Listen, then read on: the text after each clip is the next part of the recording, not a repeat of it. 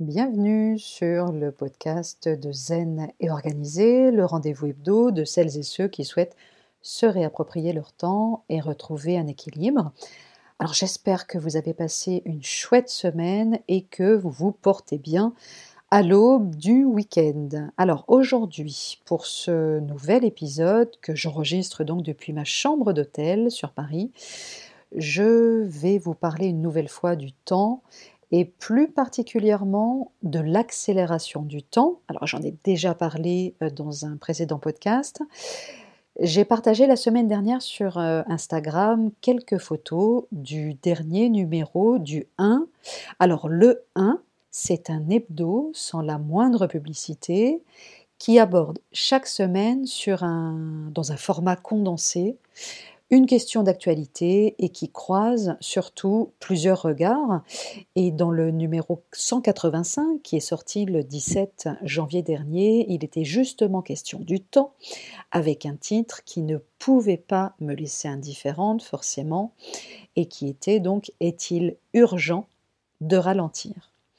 Euh, dans ce numéro, donc on avait justement les regards croisés entre autres de Jean Viard, qui est sociologue et qui, dans le grand entretien de la semaine, euh, nous dit effectivement on n'a jamais eu assez de temps, mais aussi euh, d'Aude Lancelin, journaliste et prix Renaudot de l'essai en 2016 pour Le Monde Libre, d'Étienne Klein, un physicien que j'affectionne tout particulièrement et qui a notamment écrit Le facteur temps ne sonne jamais deux fois et qui a été réédité d'ailleurs chez Flammarion en 2016 mais aussi bah, Christophe André, qu'on ne présente plus, psychiatre euh, à l'hôpital Sainte-Anne à Paris et auteur de nombreux livres, et notamment de livres sur la méditation de pleine conscience mais aussi euh, dans ses regards croisés Gilles Vernet. Euh, Gilles Vernet, c'est le réalisateur du documentaire Tout s'accélère que j'ai eu l'honneur de soutenir, alors vraiment là encore à ma modeste échelle,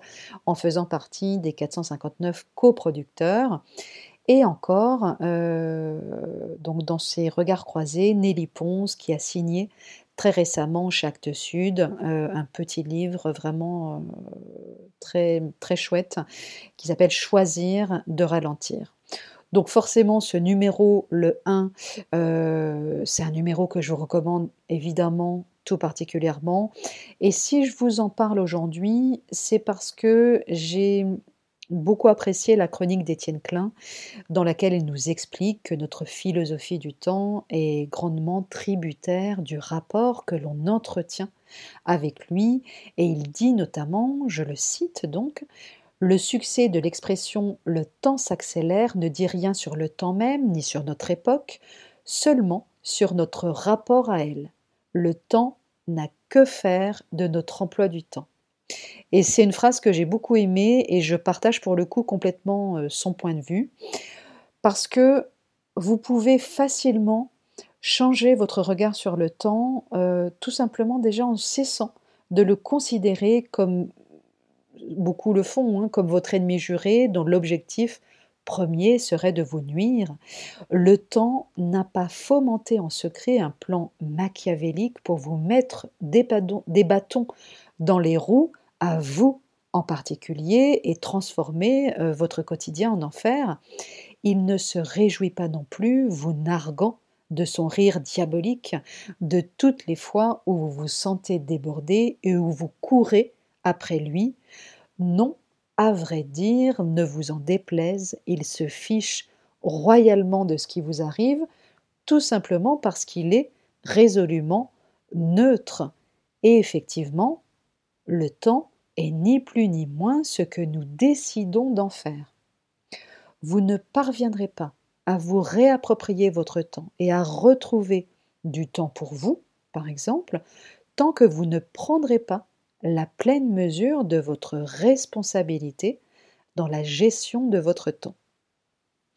Chaque choix que vous faites, chaque acte que vous posez vous rapproche ou au contraire vous éloigne d'un rythme de vie plus doux et plus respectueux de vos besoins. En prendre conscience euh, véritablement vous aidera à reprendre la main progressivement sur la façon dont vous vivez votre temps au quotidien. Donc vraiment, déposez les armes une fois pour toutes, pacifiez votre rapport au temps et faites de lui votre meilleur allié parce qu'il peut réellement le devenir si vous apprenez à le regarder différemment. Et vous y parviendrez en portant un regard lucide et dépassionné sur la façon dont vous le vivez et vous le gérez actuellement. Avez-vous parfois justement l'impression de manquer de temps ou au contraire de le gaspiller? Est-ce qu'il vous arrive de vous sentir complètement débordé, voire surmené À quelle fréquence Dans quelles circonstances précisément Et pour quelles raisons, à votre avis? Prenez le temps de réfléchir à ces questions, de relire vos réponses et surtout de les analyser. Quelle est, peut-être, votre part de responsabilité? Qu'est-ce qui coince finalement? Avez-vous accepté trop d'obligations? Vous êtes-vous lancé dans beaucoup trop de projets à la fois? Attendez-vous toujours le dernier moment pour vous atteler à la tâche? Avez-vous pris l'habitude de partir à la dernière minute lorsque vous quittez un endroit pour en rejoindre un autre? Vous laissez-vous trop facilement distraire par les réseaux sociaux? Avez-vous du mal à poser des limites et à dire non? Surestimez-vous votre capacité de travail? Etc. etc. L'accélération du temps dont il est souvent question ne provient pas uniquement des autres ou de la société, même si cette dernière y contribue largement, forcément, depuis l'avènement des, nouvelles technologies, et même si les questions qui touchent le temps sont des questions avant tout sociétales auxquelles nous devons aussi apporter des réponses collectives. Nous sommes, nous aussi, à l'origine de cette perception d'urgence, d'accélération et de vitesse, cette pression du temps que l'on ressent et qui est à l'origine de temps d'épuisement et notamment d'épuisement professionnel. Donc, nous nous mettons souvent, nous-mêmes, et effectivement beaucoup plus souvent qu'on ne l'imagine, en situation de devoir courir, accélérer le rythme, rattraper notre retard avec cette impression tenace de ne pouvoir prendre notre temps. Pourtant, dans certains cas, on le sait, il suffit simplement de ralentir un tout petit peu le rythme pour ne plus avoir en permanence cette sensation de courir, pour sentir plus de fluidité et de douceur dans l'enchaînement de nos activités et surtout pour mettre plus d'oxygène dans notre quotidien, comme des petites soupapes qui permettent de se poser, de reprendre son souffle, puis de repartir. Se lever, par exemple, dix minutes plus tôt pour moins se presser le matin avant de partir. Quitter le travail, là encore, cinq minutes plus tôt et marcher au lieu de courir pour aller chercher son enfant à l'école. Manger un tout petit peu moins vite en prenant le temps de savourer son repas. Boire en conscience, s'arrêter deux minutes pour respirer calmement et clarifier son esprit avant de repartir plus serein. Il suffit souvent de quelques aménagements mineurs pour faire une différence réelle dans son ressenti d'accélération du temps. Pour ma part, euh, et je l'ai déjà dit d'ailleurs sur le blog ou même dans mon livre euh, Magical Timing, je joue sans cesse avec le temps, un petit peu comme une pâte à modeler.